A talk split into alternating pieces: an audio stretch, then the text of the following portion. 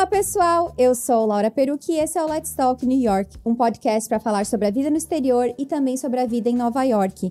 Lembrando que para comentar esse ou qualquer outro episódio é só me mandar uma mensagem pelo Instagram, Laura Peruc, ou deixar um comentário aqui no YouTube, porque a gente também está no YouTube.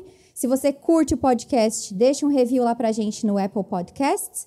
E lembrando, como eu falei, o episódio está no YouTube, então se você quiser ver essa versão em vídeo, é só procurar por Laura Perucci lá no YouTube para ver eu e os meus convidados, porque hoje eu tenho um casal maravilhoso aqui comigo, Moisés Oshikawa e a sua esposa Maria Alice Lopes, que moram em Winnipeg, no Canadá. Ele já me falou que é uma das cidades mais frias do mundo. Eu acho que muita gente vai se identificar com a história deles, porque o que aconteceu com Moisés, eu vejo acontecer com muita gente. Em 2013, ele foi para o Canadá, na ocasião a trabalho, e depois de 20 dias em Montreal, ele se apaixonou e decidiu que queria mudar de vez para o país. Quantos de vocês já me falaram isso, né? Muitos. Só que ele foi lá e fez. Foram quatro anos até a mudança ocorrer finalmente em 2017. E hoje os dois estão aqui para contar mais dessa história incrível, porque eles se mudaram, gente, aos 48 anos. Então, como eu sempre falo, nunca é tarde. Queria já aproveitar também e deixar o meu muito obrigada a Camila, filha do Moisés, que foi quem fez a propaganda da história dele para mim. Moisés e Maria Alice, sejam muito bem-vindos ao podcast. Muito obrigada por vocês toparem o convite de estar aqui compartilhando a história de vocês. Imagina, obrigada a você pelo convite também. Obrigado, Laura, pelo convite. Pela, por essa oportunidade de falar um pouco da gente, é bacana. Então, Moisés, vamos, como eu sempre falo aqui no podcast, a gente começar a história do começo. Me conta, como, como, o que tu estava fazendo no Brasil quando surgiu essa oportunidade de viajar para Canadá a trabalho? Se tu já tinha saído do país antes disso? Eu não tinha saído ainda do país. Né? Eu estava num projeto global pela empresa na qual eu trabalhava, uma empresa canadense né, de, de TI. Eu fui convidado para representar o, o Brasil nesse projeto. Fui, eu vim em 2013. E, e, assim, quando eu cheguei aqui, eu vi que era bem diferente a, o, o modus operandi canadense. Eu já tive a oportunidade de trabalhar em outras empresas é, multinacionais, então você tinha muito contato, né? Eu sempre tive muito contato com o pessoal de outras etnias, de outros países. E eu percebi que era diferente o, o modo deles lidarem com as coisas, deles tratarem uns aos outros, enfim. E me apaixonei, a princípio, pelo, pelo Canadá. Desde quando eu desembarquei em Toronto e voei para Montreal, eu falei: não, é, é aqui. Veio a segunda fase, que foi convencer Maria Alice. Então, eu queria até aproveitar e perguntar para ela o que que ele, que que ele chegou te falando quando ele chegou no Brasil e, e qual foi a tua primeira reação a respeito disso e também é, o que que tu fazia no Brasil? Conta um pouco. Quando ele veio para o Canadá, eu, eu ainda trabalhava no Brasil, eu trabalhava numa indústria, eu era secretária lá. Então, assim, eu tinha contato com outras pessoas que viajavam para o exterior, porque eu tinha até que organizar as viagens do pessoal para vários lugares, enfim. Mas, assim, eu, era uma coisa assim de pensar: será que um dia eu vou morar em outro lugar? Porque eu até tinha alguns funcionários que moravam fora, uhum. a gente tinha contato que eles estavam em clientes fora e tal. Mas era uma coisa assim que, ah, sei lá, sabe quando você pensa que nunca vai acontecer? É uma coisa assim, tá distante, tá ali em algum lugar, mas não que eu tivesse aquele desejo, ah, meu Deus, porque eu preciso mudar, eu quero mudar do Brasil. Eu acho que o que mais me segurava, e, e até hoje isso é um problema para mim, né, entre aspas, digamos assim, é porque a saudade da família. Eu já me preocupava em deixar os meus pais, né, uhum. né, de ficar preocupada com eles, porque eu ia estar tá longe, enfim. Mas ao mesmo tempo é uma experiência muito legal também. Então eu ficava muito dividida. Mas eu achava que como isso era um sonho distante, eu estava digamos, numa situação confortável no meu trabalho, o Moisés também, mas aí ele voltou todo animadinho. Ah, meu Deus, porque eu quero mudar, vamos, quem sabe um dia a gente não pode morar no Canadá e tal. Sei lá, tá bom, vai, qualquer dia. Sim. Mas aí a vida, né, a vida muda tanto, né, amor? Acontece tanta coisa e, enfim, de repente aconteceu da eu fiquei muito doente, tive problemas de saúde, um problema na coluna, saí do trabalho. Enfim, eu acho que as coisas começaram a acontecer de uma forma para fazer a gente tomar essa decisão. Que Sim. talvez se a gente estivesse numa zona de conforto lá no Brasil, a gente não talvez não faria. Sim. Porque daí o, aí o moço saiu da empresa também. Então, assim, a gente ficou numa situação difícil. E aí a gente ficava, é, se a gente tentasse? Ah, mas não, melhor não. Aí ele procurou outro trabalho. Enfim, continuamos a nossa vida lá no Brasil. Aí eu tive o meu tratamento de saúde, enfim. De repente bateu um clique assim. Se a gente tentasse então agora, já que a gente, a gente precisava mudar a nossa vida, sabe? Sim. Porque assim, a gente eu estava sem trabalho, estava doente, enfim, ele também já estava num outro trabalho, mas que não estava tão legal. Então, eu acho que a vida empurrou a gente para isso, para fazer isso acontecer. De uma forma, eu acredito muito nisso, é porque era para a gente vir mesmo. Porque Sim. se a gente soubesse tudo que a gente ia passar, eu acho que a gente não viria. Eu viria, faria tudo de novo, na boa, só para deixar registrado. Não precisa editar isso, deixa gravado. Viria, fazia três, faria três vezes. Quando o Moisés me passou um resuminho por e-mail, ele falou que tentou fazer esse processo pela empresa onde ele já trabalhava, porque tu é da área de TI, né? Que é uma área super promissora, assim, né? Meu marido é de TI, eu sei disso. Mas aí não deu certo. E também tu falou que rolou um convencimento dela. Então eu queria que ele falasse um pouco dessa parte também. Logo que eu voltei do, do, do Canadá para o Brasil, eu falei: olha, gostei de lá, eu tô apaixonado, uhum. é o que eu quero. Não, mas espera aí, você nem curtiu, você ficou lá, sei lá, duas semanas, tá? Eu falei, não, eu, a gente vai mudar para lá. Inclusive, alguns colegas de trabalho, eu falei para eles, olha, eu estou me mudando para o Canadá em breve. Ah, tá bom, ninguém nem, nem deu muita atenção. Inclusive, ontem eu estava conversando com, com um amigo meu, ele falou, cara, eu lembro de você chegando no escritório e falando que você iria morar no Canadá. E você tá aí. Eu falei, pois é. O trabalho de convencimento foi grande, porque a Alice ela já estava bem estabelecida no trabalho dela, estava acho que uns 10 anos ou mais lá. Aí eu usei da, da inteligência dela, com todo respeito. Foi ela que teve que fazer a prova de certificação e fazer faculdade aqui. Aí foi isso que aconteceu. Sim. A gente fez um acordo, né? Onde um Uhum. entraria com a mão de obra e outro com o intelecto. Eu fui a mão de obra e ela o intelecto. Brincadeiras à parte, foi, foi, foi um plano desenhado, claro. Né? É, a gente para você migrar para o Canadá, você tem algumas opções. Né? Uma delas é o Express Entry, mas o Express Entry ele se aplica bem quando você tem entre 20 e poucos anos até antes dos 45. Acima disso, você já não pontua tanto. Né? A tua Sim. graduação interfere bastante, entre outras coisas. E a gente já tinha perdido o, o tempo do, do, do Express Entry. Então a gente falou, ó, vamos tentar migrar com um estudo. E assim, eu, sei lá, a área de TI, como você mesma falou, é uma área promissora, não só aqui no Canadá, mas ao redor do mundo. Os Estados Unidos é bem aquecido, o mercado que eu também sei. Ela viria estudar, eu pegaria o visto de trabalho. Tem alguns, algumas surpresas no meio do caminho. Sim. As regras de, de imigração elas mudam sempre e assim uma semana antes da gente vir para cá, eles tiraram o visto do acompanhante do, do estudante caso esse, esse estudante tivesse de fazer um pathway, que é um termo de inglês que dura três a quatro meses. Uma semana antes de eu vir, eu tinha o meu visto de trabalho garantido. Aí, na ocasião da gente vir, esse visto deixou de existir. Então, todo o planejamento financeiro teve que sofrer ajustes aí no, no, no, caminho, entre outras coisas aí que a gente pode falar durante o podcast.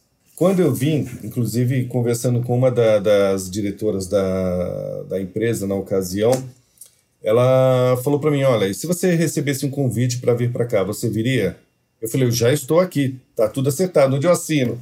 É, é, todo jogo tem a sua regra, o, o, projeto teve uma mudança, acabou tendo algumas mudanças dentro da organização onde eu trabalhava e acabou que essa proposta não, não, não foi para frente. Entre essa. Demorou muito entre, entre tu perceber que não ia rolar com a empresa e, e perceber que tu ia ter que fazer o teu plano solo, tipo, independente do empregador?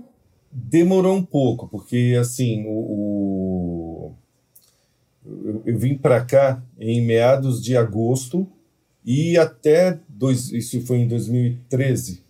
Em 2014, eu já tinha visto que, que tinham mudado algumas coisas dentro do, do da, da, da, empresa, dentro do cenário no qual a gente estava trabalhando. Aí eu comecei, aí eu, claro, você tem o seu feeling, né? Você começa a perceber que a situação mudou. Né? Eu uhum. falei, não, deixa eu começar a pensar em alguma coisa, alguma estratégia. E começamos a estudar muito. A gente estudou uma, uma coisa que eu falo para quem estiver ouvindo: se tem intenção de mudar para fora, estude, conheça para onde você vai, os costumes, as, a, no nosso caso, as províncias que a gente poderia ir, quais as opções que a gente poderia ter. Então, uhum. tudo isso a gente, no decorrer de uns dois anos aproximadamente, a gente, a gente fez.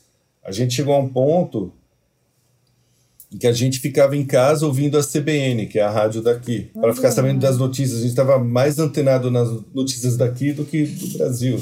A gente tinha aqui meio uma regra. Todo dia a gente viu o vídeo no YouTube do, do fulano A, B ou C, conhecia um pouco sobre os esquemas de imigração, sobre, enfim, também a questão da língua que a gente teve que aprender bastante. Por mais que você fale inglês, quando você quando você né, chega aqui, você percebe que você não, não fala tão bem assim. É muito importante esse preparo. E mesmo assim, vocês passaram por perrengues e mesmo assim falou que faria tudo de novo, mesmo com preparo, né? Tipo, quanto mais preparado a gente tá, melhor, mas tem várias coisas que acontecem que a gente não tem como prever. Mas nessa fase do planejamento de vocês, então como, como que foi a escolha da província? O que que, que, que levou vocês para ir para esse lugar tão frio? Não deu medo? Como que vocês tomaram essa decisão? Teve a ver com o negócio da, do college? Como a gente pesquisou bastante na época, a gente tentou descobrir aonde que era o lugar mais barato, porque assim, a gente já sabia que ia despender muito dinheiro, porque é uma coisa cara, uhum. é muito caro você tem que estar tá realmente disposto assim a começar a sua vida do zero, porque todas as suas reservas, não é que você vai chegar aqui você vai gastar e ah, meu Deus, você vai sair gastando tudo, não é? É que você planejando, você já vai ver que o custo do college é caro, aluguel e tudo mais. Então a Sim. gente tentou procurar assim o local mais em conta mesmo para a gente poder vir. E aí, na época, era o Winnipeg, porque Vancouver era caro o aluguel, Toronto também era. Porque primeiro eu comecei a ver college em, em BC. E de repente surgiu o Winnipeg, porque eu comecei a procurar colleges. Uhum. E aí uhum. você tem que também, fazendo a pesquisa, você tem que ver um college que é público, Sim. que daí vai te dar a extensão do visto depois que você se forma, né?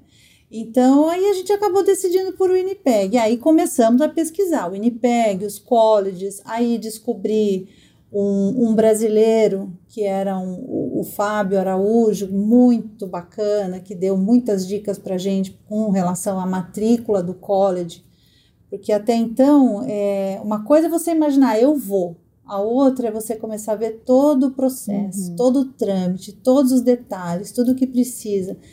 Não, e tem as datas também, né? Prazos para te entrar na faculdade. Não é assim, né? Tipo, ah, vou tô indo hoje, amanhã quer entrar. Não é assim, a gente sabe, né? E às vezes eu vejo em alguns grupos aqui que a gente vê de Facebook, né? Que a gente ainda participa de alguns, que uhum. a pessoa põe lá assim, aí do, de lá do Brasil escreve assim: Ah, então eu tô pensando em ir em janeiro do ano que vem, como é que, vou, como é que eu faço? Então você pensa assim, nossa, mas ainda não é bem por aí, porque você vai ter que primeiro ter o teste de proficiência se você for entrar pelo college, né? Sim. O teste de inglês, depois você vai ter que fazer casar a validade do teste de inglês com a data que vai ter disponível para você começar o curso no college. Então tem uma série de coisas que você precisa ver, né? Sim.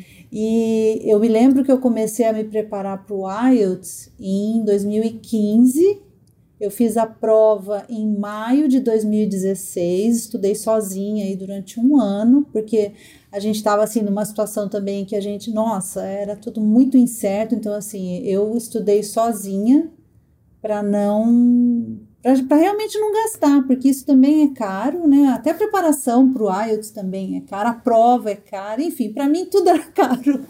Fiz a prova, passei, aí que eu pude entrar em contato com esse rapaz aqui em Winnipeg, que ele era meio que um. Ele que fazia a, as matrículas dos alunos de Sim. fora.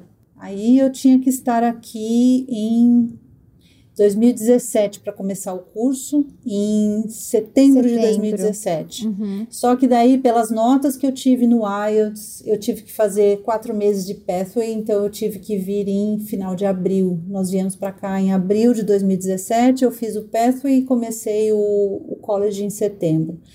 Então, assim, é que foi um, um o, o, Pathway é um dinheiro que você gasta, que é o mesmo que você gasta pagando um termo da faculdade. Sim. Por meio ponto, eu tive que fazer esse pathway. no overall, no overall eu tive a nota correta, uhum. mas principalmente no listening, eu faltou meio ponto. E por causa desse meio ah. ponto eu fiz. Mas tudo bem, tudo foi experiência. E também foi bom porque aí a gente veio em certo ponto nesses quatro meses de pathway a gente conseguiu se adaptar um pouco melhor na cidade. A gente veio no verão eu, nossa, nunca me esqueço. Em abril estava menos dois, eu olhava assim, aquele lugar todo cinza, o céu cinza, não tinha uma folhinha para contar a história em nenhuma árvore. Eu pensava, ai meu Deus, o que, que eu o que fiz? O que, eu vim fazer aqui, né? O que, que eu vim fazer nessa cidade? Socorro. Mas enfim. É, e aí foi. É, eu sempre acho muito admirável as pessoas que que saem da, do script que a sociedade coloca pra gente, né? Como que foi para ti começar uma faculdade? Tu já tinha feito faculdade no Brasil ou não? Já. Tá. E aí como foi, tipo assim, pensar no processo de fazer uma outra faculdade nessa altura da tua vida em inglês? Tu já falava inglês? Tu não me falou isso também, tipo, tu, tudo bem, tu estava estudando, tal, mas tu já falava inglês? Não, falar não, porque assim, eu tinha contato com a língua no meu uhum. trabalho, mas era muito pouco, era para atender um telefonema ou outro, eventualmente, e escrever um e-mail ou outro, porque eu tinha que fazer o, os coordenar as viagens do pessoal para fora, mas já era tudo assim tão certinho dentro de um determinado padrão, então eu já sabia o que eu tinha que falar, tá. já sabia o que eu tinha que escrever. Uhum. E então, agora, pra, eu sempre gostei bastante de estudar. Então, assim, não, não, não foi ruim de pensar, vou estudar. Quando eu comecei a minha faculdade, eu já tinha o quê? Uns, quase uns 30 anos lá no Brasil. Então, é, já foi meio mim, fora. Já tinha, é, já foi, uhum. já estava meio fora dessa coisa de estar na hora certa para fazer a faculdade. Depois eu fiz pós, enfim, fiz, fiz, tentei fazer uma outra, mas aí não deu muito certo para conciliar tudo, trabalho, casa, enfim. Então, para estudar, eu até não achei ruim, mas eu morria de medo do inglês. Eu pensava, meu Deus, o que, que eu vou fazer, né? Mas alguma coisa parece que impulsionava também. Não, eu vou, porque a gente estava com o projeto, era o nosso projeto, então eu, eu era, ia ser a minha parte, né? E aí, chegando aqui para fazer faculdade, primeiro dia eu sentei assim, no primeiro dia de aula, olhei e falei: Meu Deus, não entendi nada. Aí eu pensava: como é que eu vou fazer? E para falar, para fazer o college, é, foi bem difícil, porque assim, é, por mais que seja, ah, você gosta de estudar, mas em outra língua, para mim era um pesadelo. No início foi muito duro, depois você vai se acostumando, você vai se acalmando. Mas a hora, principalmente a dificuldade é em falar, né? Uhum. Porque o, o listening, se você não ouviu, você procura no livro ali, tenta ver o que o professor está falando, você tenta seguir mas a questão de você ter que se expressar, e até hoje para mim é um desafio, né? A gente já está aqui há quatro anos, eu trabalho, mas até hoje, assim, às vezes no telefone eu enrosco um pouco com algumas coisas, me foge a palavra, mas hoje eu já estou mais, não me dá, como se diz, não me dá aquela, aquele nervoso, assim, aquela, aquela coisa, ai meu Deus, vou ter que falar. Gente, então, a gente tem que falar também da questão da idade de vocês.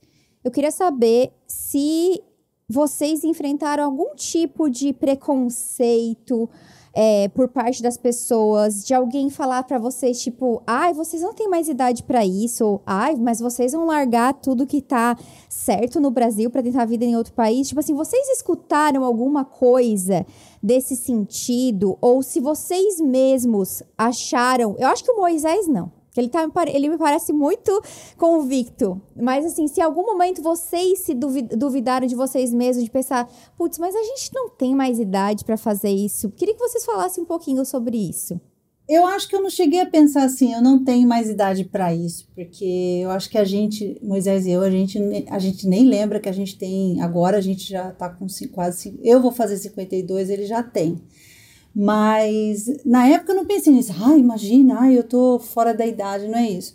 Mas eu senti, sim. Eu, eu acho que é porque eu sentia muita dificuldade com o inglês. Então é muito duro quando você está num lugar que já você já não consegue expressar direito o que você está pensando. As pessoas te interpretam errado. Uhum. E tem as diferenças de gerações. Então eu, eu era assim, a tiazinha da sala, porque a maioria do pessoal, eu, eu estudei com muita gente assim acabou de sair do, do colégio lá no, no país deles e eles uhum. vêm para cá. Então, assim, eu tinha fazia trabalho com uma menina de 19 anos, podia ser minha filha, mas não era muito assim tranquilo para mim, porque eu acho que a cabeça é um pouco diferente. Então assim, a gente sentava junto para estudar, eu, eu tinha pouquíssimas pessoas que eu me relacionava, porque eu acho que isso quer ter meio que uma seleção natural mesmo, sabe? Eles ficavam entre eles, na turminha deles, mas, mas no fim deu tudo certo. No fim eu consegui. Depois, com o tempo, você acaba fazendo amizades, você acaba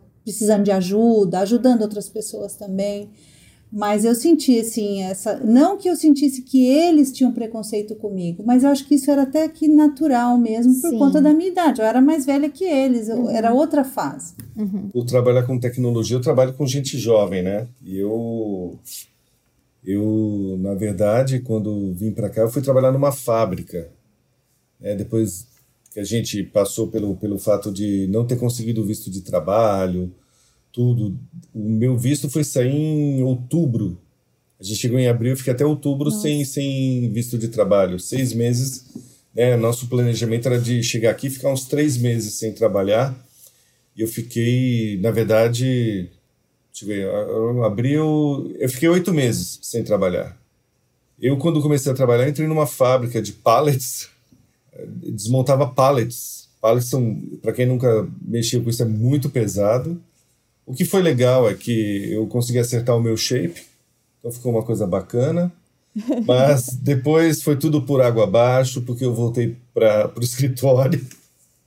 Eu, eu voltei a trabalhar na área de TI é, essa questão do, do, do, idioma, principalmente na, na, na área de TI, você pode não se garantir pelo idioma, vamos dizer assim, ou pela tua versatilidade, porque você não é tão jovem, mas você ganha na, na, no conhecimento agregado que você já traz contigo.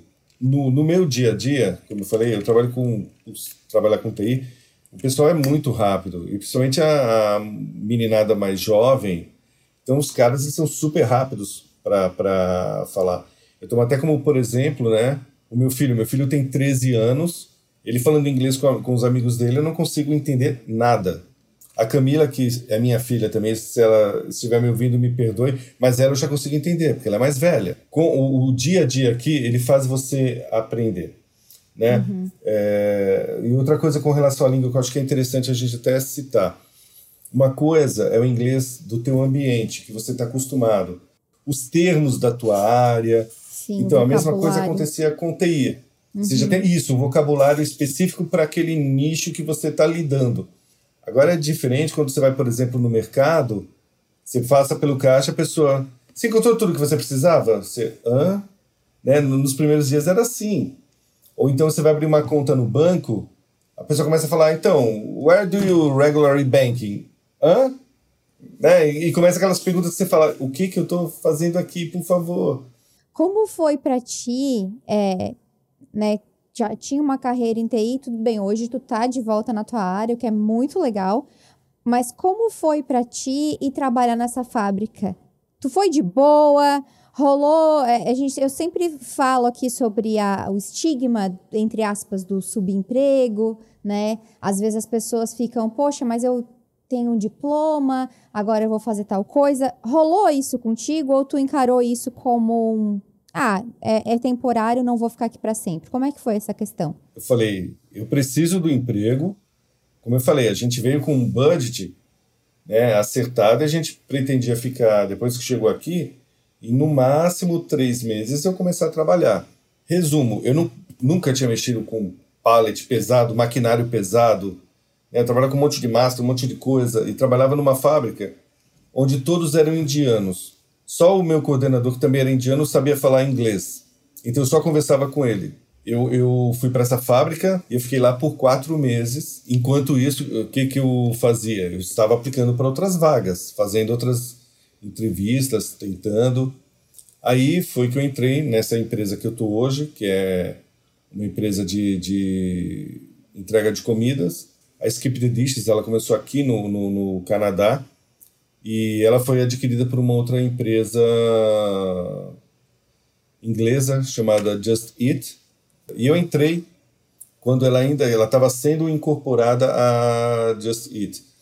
E na verdade eu entrei para trabalhar na operação do no atendimento aos aos couriers, que são os deliveries. Surgiu a, a aquilo também tem uma questão que eu acho que é interessante colocar aqui, sorte.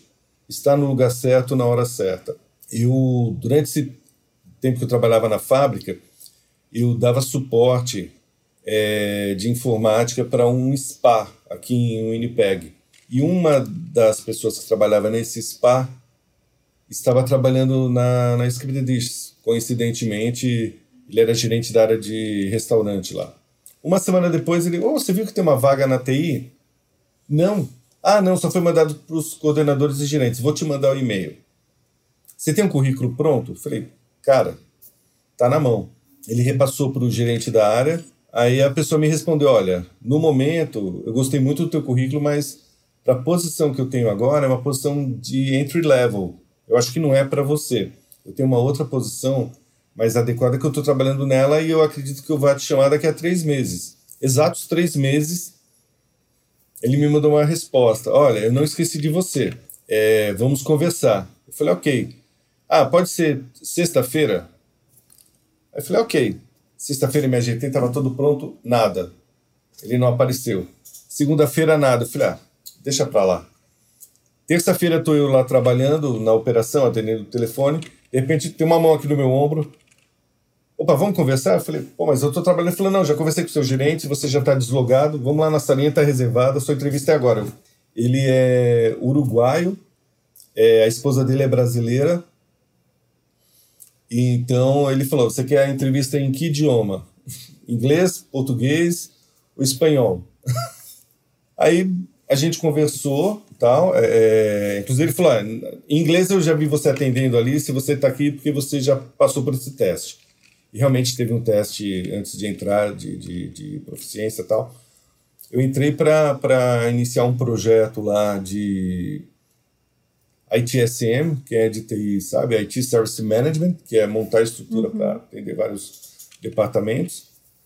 E é isso, aí eu tô lá há quatro anos. E, gente, me falem um pouco do, do frio e do inverno. Como que vocês fazem para superar e encarar esse clima?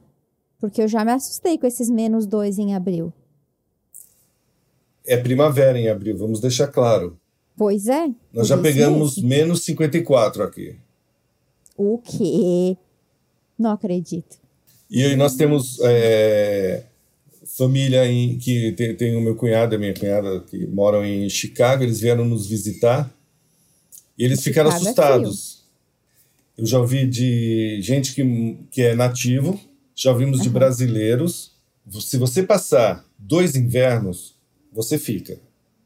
Então, no começo, era o seguinte: a gente veio com casaco de neve, segunda pele, blusa de lã, camiseta. Eram umas quatro, cinco camadas. Duas luvas, duas meias, bota super quente, etc. Isso a menos dois. Aí aquela coisa, na, no primeiro inverno a gente também não tinha carro, a gente andava bastante, e tinha nevasca, e aquela coisa toda tal. Enfim, a gente acabou passando os dois invernos a gente acho que acabou se acostumando, porque hoje a gente vê de uma forma diferente. E hoje, por exemplo, está menos dois, é falar, ah, acho que vou pegar um moletom, jogar nas costas e vou sair na rua. Mais ou menos assim. O frio, ele é até menos 15, ele é tranquilo. Assim, tô falando sério, sem brincadeira.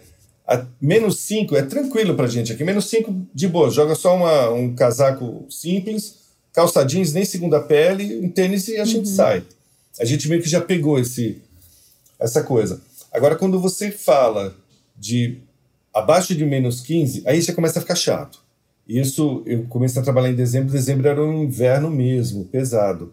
Então eu cheguei a pegar menos 40 andando na estrada, com aquela bota pesada, com bico de ferro e casaco de neve, e você andar um quilômetro para chegar no trabalho. Ali você ia para o college com, com, com essa temperatura. A gente tinha que levar o Heitor para a escola, né? Porque ele era pequeno, ele tinha 10 anos. A gente caminhava na, na, na neve. Quando tinha nevasca, você tinha que caminhar com um, sei lá, uns 50 centímetros de neve.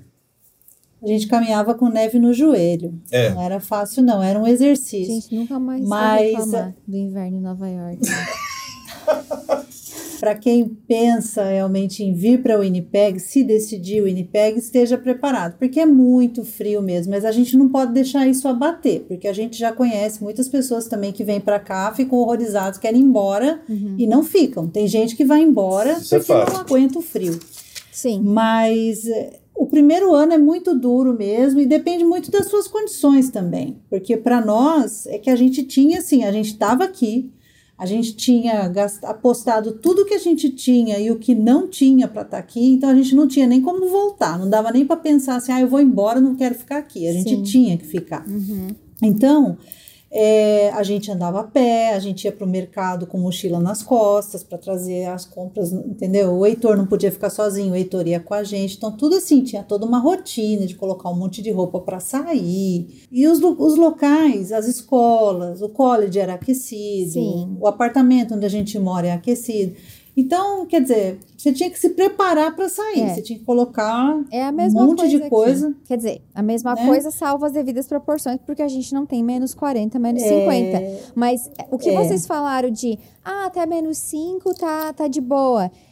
Eu falo isso aqui até zero. Eu falo, tipo, ah, até zero tá de boa. Ou então, tipo, tá É. 10 graus, a gente tá saindo também com pouca roupa. E aí a gente vê Sim. o pessoal do Brasil vindo passear aqui em maio, eles estão reclamando de frio em maio. Tipo, 20 graus eles acham frio. E 20 graus a gente tá o quê? Fazendo a festa, né? É. A neve é uma dificuldade, porque não é só o fato de estar frio.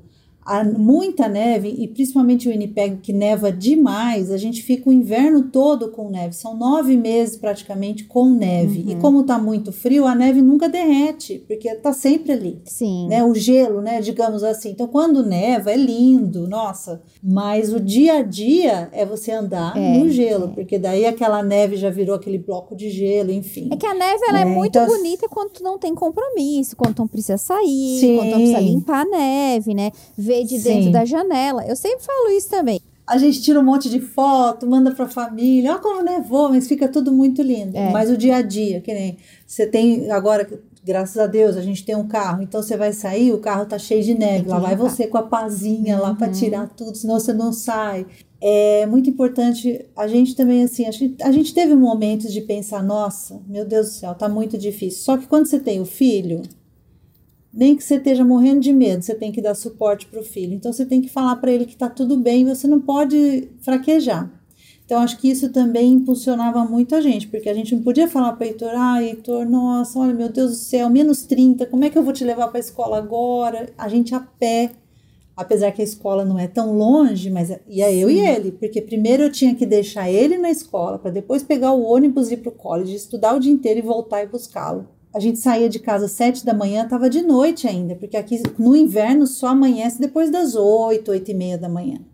E a gente voltava no escuro também. A gente tem que mostrar para ele que nós vamos sair Sim. disso e que as coisas vão melhorar aos poucos, mas vai melhorar, Sim, né? sim, E às vezes ele reclamava, ai, não quero ir. Não, mas não tem como, você vai ter que ir, sim, sim. né? Sim. Então tinha, tem muito esse lado também, né? Porque a gente arriscou, assim, trazer o filho também, né? Lógico que ele não ia ficar para trás, né? É, não, claro, com certeza, né? Bom, vocês já estão aí há quatro, cinco, quatro anos, quatro anos, né? O que, que, vocês aprenderam com essa vivência? Eu já sei que o Moisés faria tudo, que ele já falou desde o começo, que ele faria tudo de novo se fosse para fazer de novo. Mas eu queria saber, assim, quem eram vocês antes do Canadá? Quem são vocês hoje, depois do Canadá? Hoje vocês estão aí esperando a, a residência permanente de vocês, né? O que, que vocês aprenderam nessa jornada aí de morar fora do Brasil, de ser imigrante, de estar longe de tudo que é comum? E, bom, primeiro essa pergunta depois eu quero que vocês é, deixem os conselhos e dicas para quem está pensando em fazer algo parecido. Mas vamos falar dos aprendizados de vocês e o que, que vocês mudaram durante esses quatro anos. Nossa, menina, tanta coisa. É, eu imagino. Você muda muito a sua cabeça, porque o que você achava que de repente era tão importante para você, digamos, na vida que você tinha no Brasil, por conta do como você vivia lá, é, passam a não ser tão mais importantes aqui. Diz uma coisa que tu achava muito importante no Brasil e que hoje, tipo, tu não liga mais. É uma coisa meio, né, meio fútil, mas assim, ai, se arruma toda. Eu, eu nunca fui muito vaidosa, mas eu digo assim, quando eu trabalhava, eu gostava muito de usar salto alto e roupa combinando e não sei o quê. Uhum. E aqui, como é que você vai andar de salto alto na neve? Me conta. Não é? Aqui é a mesma então, coisa. Então, assim, mas eu acho assim também por conta de como nós começamos do zero aqui. Então, assim, tem certas coisas que no Brasil, eu acho que pela cultura nossa no Brasil, a gente pensa muito assim: eu tenho que comprar uma casa, eu tenho que ter carro, eu tenho que ter não sei o quê, não sei o quê. Não que a gente não pense nisso aqui, mas a, o valor que você dá para determinadas coisas, tanto materiais quanto as outras que não são materiais, o estar com a família, o estar bem, é, é diferente, você começa a pensar diferente. Então, que nem hoje, eu não ligo, lógico, quem não gosta de se arrumar, de sair, de comprar coisas legais, mas isso já não é mais uma prioridade tão importante. Talvez eu diria que o aprendizado maior é assim, não querer tudo do mundo. Talvez coisas menores te façam mais feliz, uhum. sabe? Sim. É você você vê que nem tudo é tão necessário porque a gente tem muito essa coisa, esse sonho de morar fora do Brasil. Você acha assim, você vai ficar rico, você vai. E, não, e, e depois tudo se transforma, não é isso. O que eu penso hoje para mim, eu quero, lógico, que a gente consiga se estabelecer aqui, que a gente consiga comprar uma casa, mas não precisa ser uma big casa, enfim, que a gente tenha o mínimo para a gente viver bem, dentro, lógico, ter saúde principalmente para poder continuar trabalhando e lutando porque a gente tem o Heitor, o Heitor está com 13 anos ainda, então tem muita coisa ainda para a gente fazer por ele. Mas uh, eu acho que o conceito também, assim, o valor que a gente dá para os amigos, para a família, porque não é mole você ficar longe de todo mundo. Quando tem algum problema lá que você não pode resolver, então, assim, essa coisa também de você trabalhar a sua cabeça que você está longe, porque bate, viu? Para mim, eu não sei bate muito essa coisa de você estar tá longe, tem hora que você pensa, meu Deus, eu queria estar tá lá e eu não posso. Então, assim, para quem vai tomar uma decisão de morar fora, tem que pensar muito nisso também, porque não é toda hora que vai dar uns cinco minutos, você vai pegar um avião e vai para lá, entendeu? E hoje, se, se falassem para a Maria Alice de quatro anos atrás que ela ter feito tudo isso, ser, tu, será que ela ia acreditar? Eu acho que não. Eu acho que é como eu te falei no início: se eu soubesse que eu ia ter que passar por tudo que a gente passou aqui, porque, nossa, gente, se a gente for contar tudo, tudo, vai dar umas três, umas três entrevistas. Realmente, eu acho que. Hoje tem horas que eu me pego pensando, porque o que acontece comigo, isso eu vou dizer de mim. Eu ainda estou me firmando, eu estou há um ano e meio nessa empresa onde eu trabalho, e eu ainda sinto muita dificuldade assim de me entrosar com o pessoal, porque é um pessoal mais novo, na faixa dos 25, 30 anos, eles têm um outro jeito de trabalhar, eu sou de uma outra geração. Trabalho isso comigo, de tentar melhorar, tentar sempre estar antenada, apesar que eu tenho um personal TI aí, né, que me ajuda em tudo, porque senão eu estava perdida. Eu nunca pensei que eu ia estar fazendo isso na minha vida. Então, para mim, isso também assim é um é uma conquista. Porque às vezes a gente fica tão envolvido que a gente nem dá muito valor, né? Você pensa, nossa senhora, tanta dificuldade. Não, vamos pensar, poxa é. vida, com 51 anos eu acabei de me formar, eu estou trabalhando, eu estou conseguindo me comunicar com as pessoas, porque mesmo com algumas dificuldades ainda, porque eu acho que isso a gente vai estar sempre aprendendo é. no dia a dia. Mas eu não. Se falassem para mim que eu ia fazer tudo isso, eu não sei se eu acreditaria, não.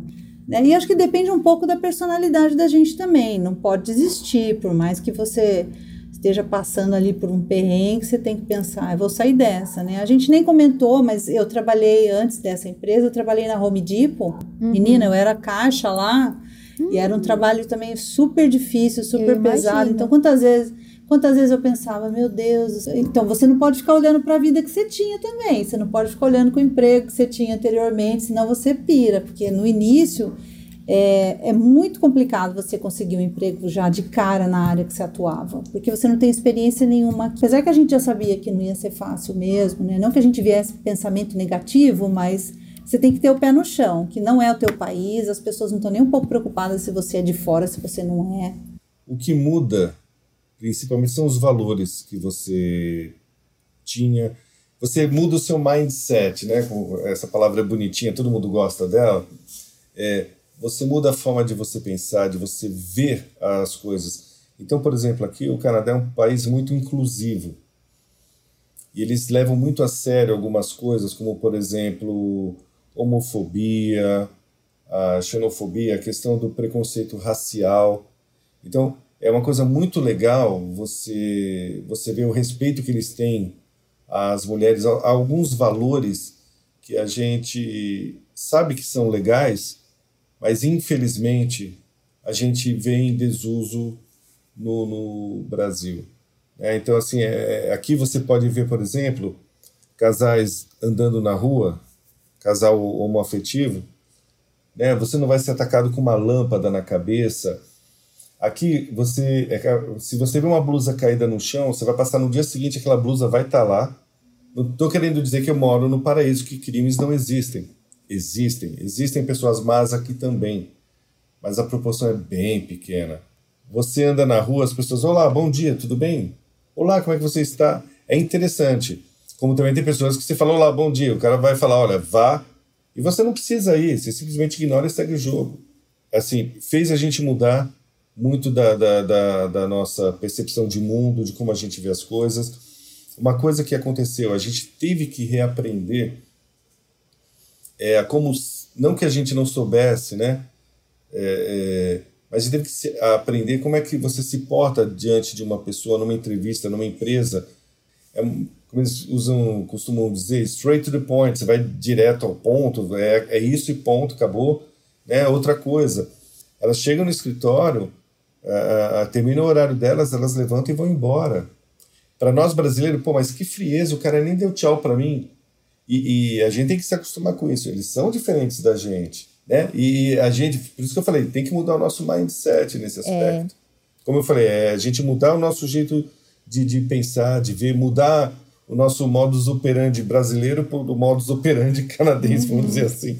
Total. E às vezes tem coisas que não sei, pelo menos comigo aconteceu. Tem coisas que hoje eu olho no Brasil e que eu penso, putz, mas a gente podia ser melhor naquilo ali. Eu acho que eles estão certo aqui. E vice-versa, né? Eu acho que eu acho que é, a, é uma das coisas mais bonitas e legais de tu estar tá no lugar de imigrante é tu conseguir absorver o melhor dos dois mundos. Tu conseguir pegar aquilo que tu gosta do, do jeito do Brasil e manter em ti né, os teus valores e às vezes absorver outra coisa que e deixar que deixar essas coisas, né, esses, esses temperos para proporcionar a melhor experiência que tu possa ter, porque eu acho que quem não está aberto a se adaptar, quem não está aberto a mudar, também não dura muito no exterior, né? Mas é, para a gente dar um fechamento, eu queria que vocês falassem quais são os conselhos, dicas, mensagens que vocês deixariam para quem está pensando, é, não só falando em Canadá, né, mas em morar fora, ou se tem alguma, algum conselho que vocês queriam ter escutado, alguma coisa. Não sei, porque vocês me pareceram pessoas que se prepararam muito, vocês não saíram de uma hora para outra. Queria que vocês deixassem algum conselho, alguma dica aí para o pessoal que está escutando. Eu diria, principalmente, estude a língua. Quanto melhor preparado você estiver, melhor vai ser para você enfrentar as situações que você vai ter aqui. A gente já está aqui há quatro anos e, mesmo assim, eu posso dizer que até hoje eu ainda sinto dificuldade com algumas coisas, fico nervosa com algumas coisas. Você vai ter situações do dia a dia que você não está esperando, que você vai ter que se virar Nós, graças a Deus, ainda somos privilegiados, porque a gente está conseguindo. Moisés está na área dele, eu estou trabalhando com uma área que eu nunca trabalhei antes, mas como eu sempre trabalhei em parte administrativa, então a experiência que eu trouxe também me ajuda muito, né? Mas a questão da língua eu acho que é fundamental. Eu acho que o principal é venha o mais afiado que você puder, não só para você evitar de fazer o pathway que nem eu fiz, que nem eu tive que fazer, que não foi perdido, porque de qualquer forma eu estava estudando, tempo e, te, e, vai te evitar maiores problemas, uhum, né? Uhum. E, e, também pode te ajudar a ter melhores oportunidades, porque se você vai numa entrevista você não consegue se comunicar, você já tem uma situação problemática ali.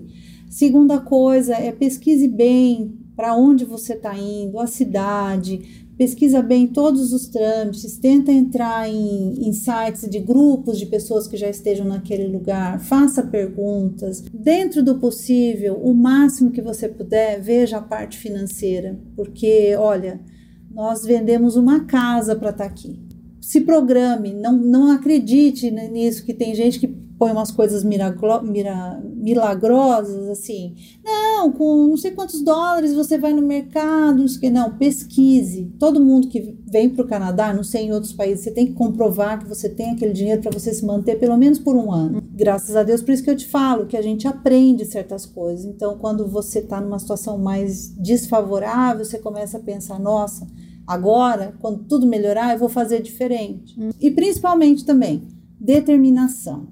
Não desista, não desista assim na primeira dificuldade, porque muitas outras virão. Se você não tiver foco e pensar, não, isso aqui vai dar certo, nós vamos chegar lá. Então, pesquise todas as possíveis dificuldades, que nem clima, você aguenta realmente lugar muito frio. Traga o Brasil dentro de você, sempre. Nós somos maravilhosos, nós somos educados, nós somos determinados. A força de trabalho brasileira ela é reconhecida mundialmente. Então a gente tem essa versatilidade que o pessoal aqui não tem. Agora, traga isso do Brasil, mas não traga algumas outras coisas. Não traga homofobia, não traga xenofobia. Eu, eu acredito que as pessoas que se arriscam a, a vir morar em outro país, elas são um pouco. Não estou dizendo que a gente é melhor que ninguém, mas elas procuram estudar para onde elas vão. Eu preciso conhecer a cultura local, eu preciso conhecer o Canadá para poder fazer parte disso. Esteja apto a mudar, a, a, a se integrar na, na comunidade local. Porque a melhor forma de você aprender e evoluir dentro do país onde você está. Você no Brasil, você é médico, você é engenheiro, você é advogado, você é o analista de sistema, o gerente fulano de tal da empresa X no Brasil. Aqui você é o José, João, Maria, que está recomeçando a sua vida. Ninguém aqui te conhece. Então você vai ter que provar que você é uma pessoa dedicada, que você é um bom pagador. Qualquer encrenca que você arruma vai lhe custar a deportação. E uma coisa fique clara: diferente do Brasil, aqui não tem jeitinho, é mão para trás, algema e tchau. É isso. Bom, eu queria agradecer vocês pela participação mais uma vez. Foi um prazer imenso conversar com vocês e conhecer mais da história de vocês, diferente, inspiradora. O Moisés não tem Instagram, mas ele deixou eu botar o e-mail dele na descrição, se vocês quiserem trocar uma ideia. A Marilis tem Instagram. E aí eu coloco na descrição os contatos deles, caso vocês queiram trocar uma ideia. Enfim, gente, muito obrigada pela participação de vocês. Foi um prazer imenso. Camila, muito obrigada por ter conectado com o teu pai. Muito obrigada. Nós é que agradecemos. Nós, né, amor? Falei por nós. Eu agradeço a Laura. Camila, filha linda, te amo. Obrigado por ter tornado Verdade. isso possível. Em breve Foi você estará conosco aqui. Em breve a gente vai trazer ela para cá também, tá, Laura? Já deixa registrado aí. A próxima entrevistada é ela. Olha aí, então tá. Ela não me contou isso, vou, co vou, vou cobrar. Então é isso, gente. Vocês já sabem. Mandem mensagem pra gente falando o que vocês acharam do episódio. Pessoal do YouTube, comenta aqui embaixo. E a gente se fala no próximo episódio. Tchau, tchau.